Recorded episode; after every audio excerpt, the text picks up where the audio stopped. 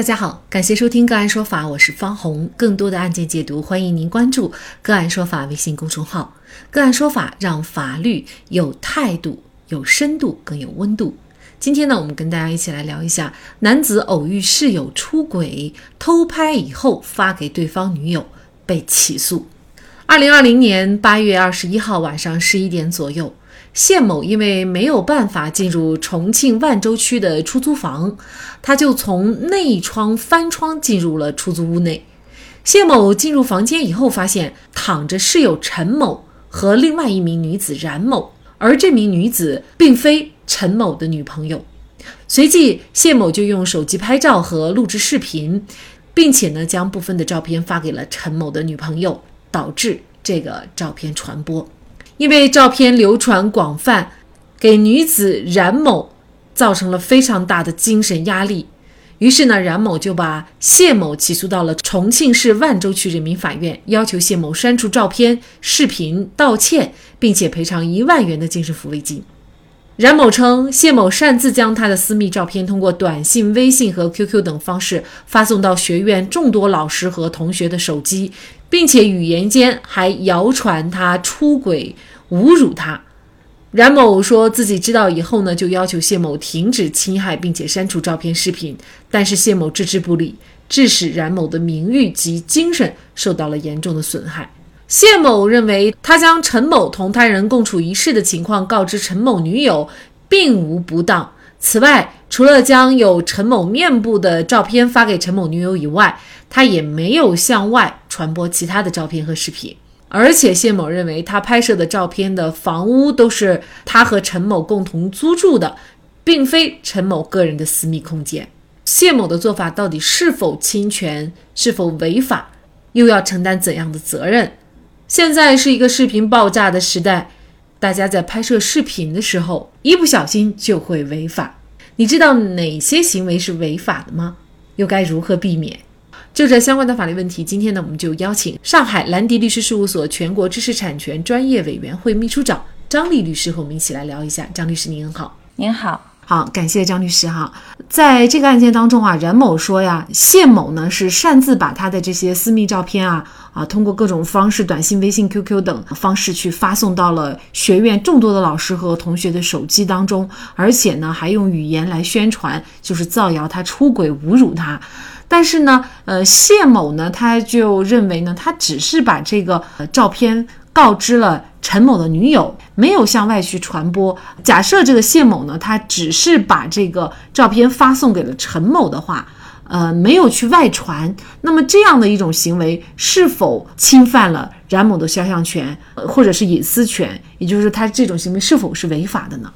那我个人认为啊，谢某的行为呢，确实是侵犯到了这个冉某的肖像权和隐私权。那根据民法典的相关规定呢，自然人是享有肖像权和隐私权等权利的。那未经同意是不得随意的使用或者说公开他人的呃肖像的。那么就会涉及到本案中啊，这个谢某他其实整个拍摄行为啊，不讨论他的一个传输行为，他的拍摄行为本身其实就是违背了啊冉某的一个意志的。虽然说这个房屋啊是谢某和陈某共同居住的。当天呢，有可能啊，因为我个人判断，这个陈某可能是通过了锁门啊等一系列的方式去阻止他的同住人，也就是谢某进入房间。而谢某本身呢，他是在深夜十一点的时候通过翻窗的方式进入的房屋。那他的拍摄行为明显就是违背了当时这个冉某和陈某的一个意志的。那么，对于违背当事人意愿的这样子一个行为，就是构成了对于陈某和冉某的一个肖像权的侵权。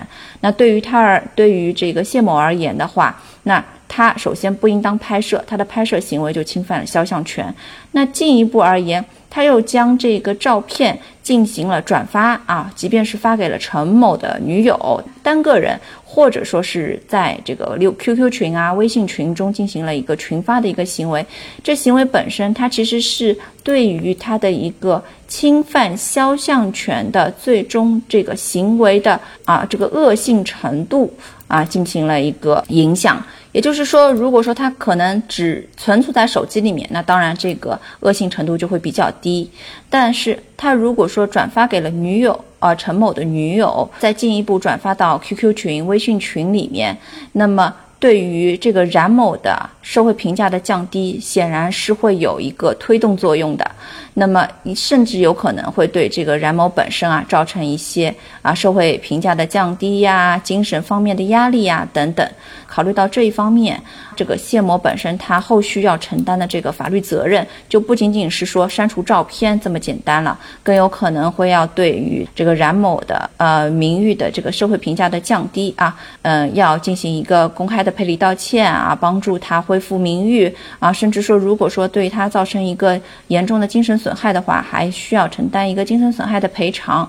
啊，这是一方面。那么另外一方面呢，还有一个隐私权的问题。那很明显，陈某和冉某本身啊，他可能是一个情侣关系，或者说是一个什么样的关系？那对于情侣之间的这个亲密行为，它本身啊，也是属于一个。这个当事人的一个私密的行为，或者说是构成他的一个隐私，那么也是根据民法典的相关规定，隐私呢，它其实是一个自然人在私人生活的安宁，以及说他不愿意呃被他人知晓的一个私密的活动，或者说私密的一些信息。那么任何人呢，也是不得去啊未经许可啊去泄露公开他人的一个隐私。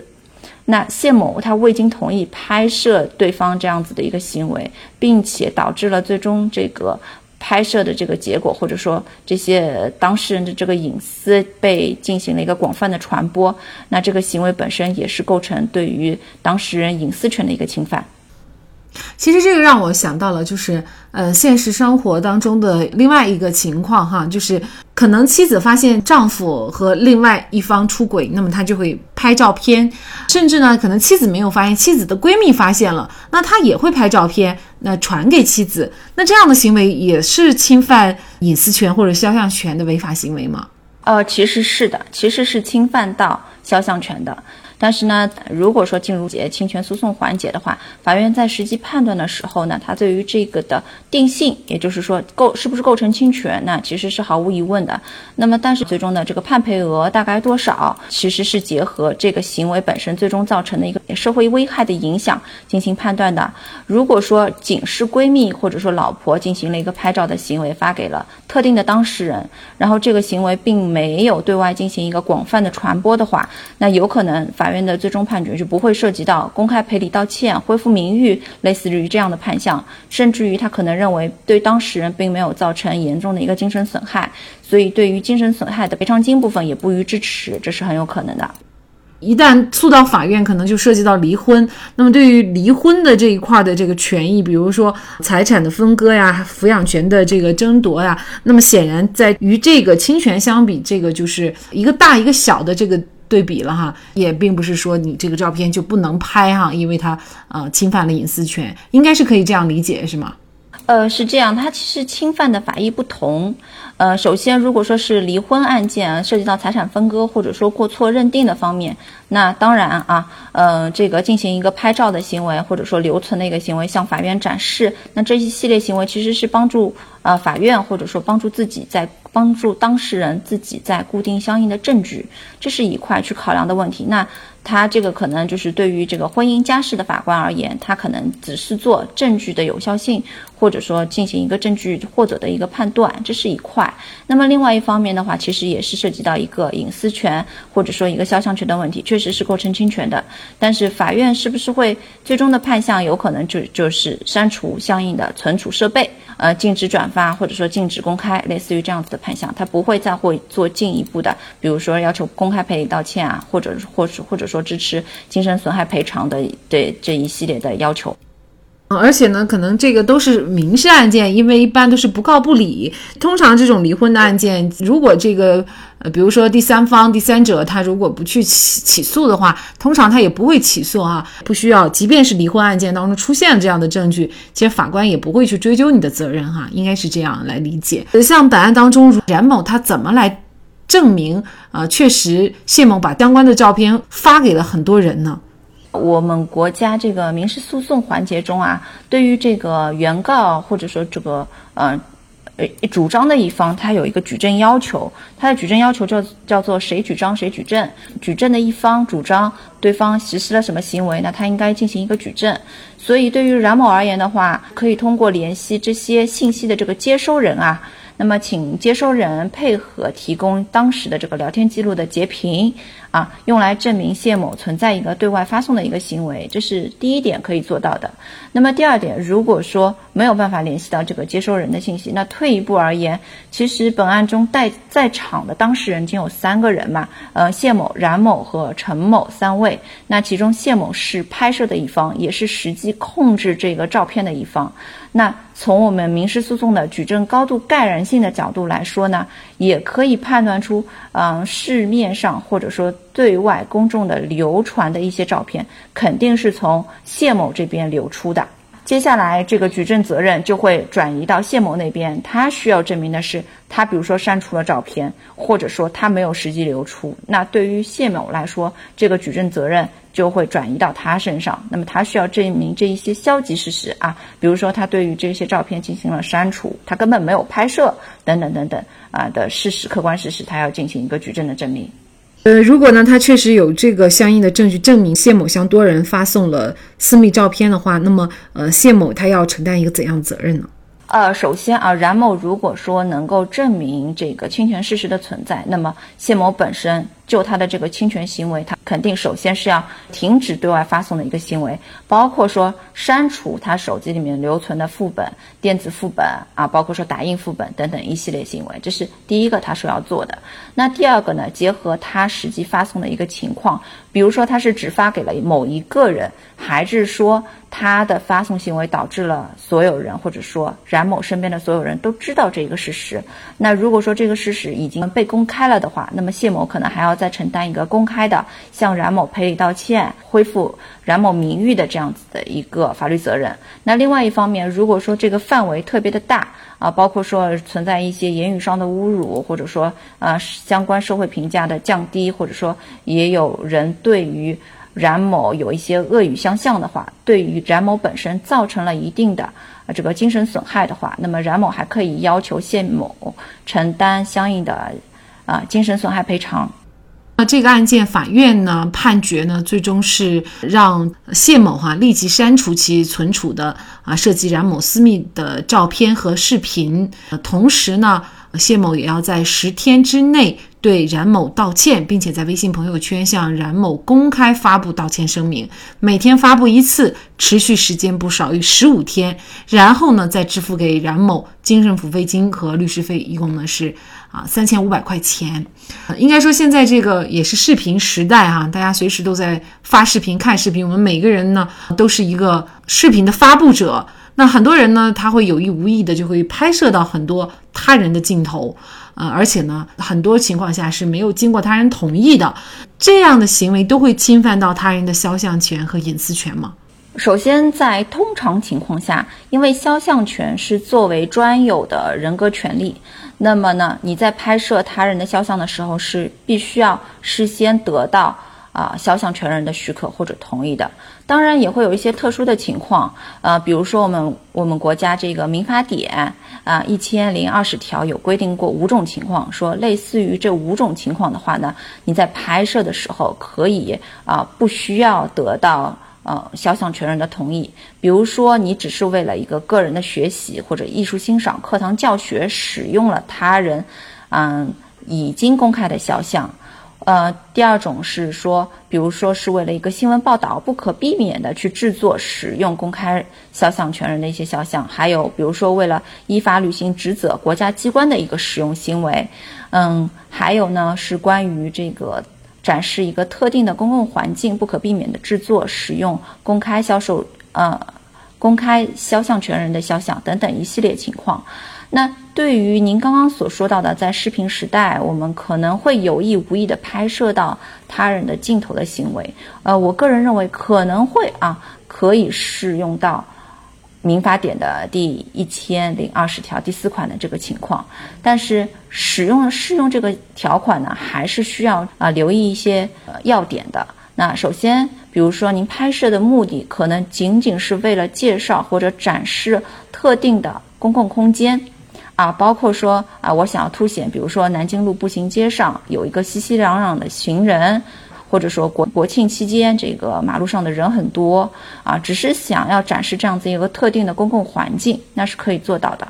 那第二点呢，是需要注意的是说，技术本身是不是能够避免体现某一些人，或者说体现行人。比如说，我们是去拍一些展览馆，拍一些艺术品或者雕像等等。那么其实从技术上，我怼着艺术品或者雕像拍就可以了，它是可以完全避免拍摄到路人的。那第三点呢，还是要注意我们一个拍摄的尺度。如果说是不可避免的要拍摄到他人的话呢，那我们尽可能的选择这个远距离的拍摄，然后不涉及到对路人的这个面部啊面容的一个特写啊，这是第三点。还有第四点是说，对于这个后期啊，我们拍摄完了的这个画面的处理。如果说我们的画面里面涉及到一些隐私信息，比如涉及到被拍人的电话啊、地址啊等等，或者说是一些不合时宜的举动，比如说在公共场所那个情侣之间的一些互动，或者说比较夸张的表情，那如果说涉及到这一些行为的话呢，那我还是建议会先在后期啊做一定的技术处理，进行删减或者马赛克，那么遮蔽掉这一些行为。当然，在最后我还是要强调一下，不需要得到肖像权人的许可，只是一个极其个例、法定的排外情况。那通常情况下，在进行拍摄前，还是要先行获得他人的一个肖像权的授权许可的。呃，如果说不能获得这一些许可的话，建议是。仅拍摄他人的背影、侧影等一系列啊，不涉及到他的一个五官外观特征的行为，或者说做啊呃必要的情况下做一些马赛克的技术处理，那用来保证我们拍摄的一个合法合规性。谢某可能是陈某女友的好朋友，出于打抱不平拍下照片，也可能出于对同居一个屋檐下的室友陈某的行为鄙视拍下照片。如果他不拍下这张照片，谢某可能担心他告诉陈某女友口说无凭，怕对方不相信。但是拍下了照片，却闯下了大祸。如果你是谢某，又会怎么办呢？欢迎给我们留言。好，在这里再一次感谢上海兰迪律师事务所全国知识产权专业委员会秘书长张丽律师。那更多的案件解读，欢迎大家关注我们个案说法的微信公众号。另外，您有一些法律问题需要咨询，都欢迎您添加幺五九七四八二七四六七这部手机号的微信号向我们进行咨询，我们会将您的问题转给我们专业资深的律师进行解答。好，感谢您的收听，我们下期节目再见。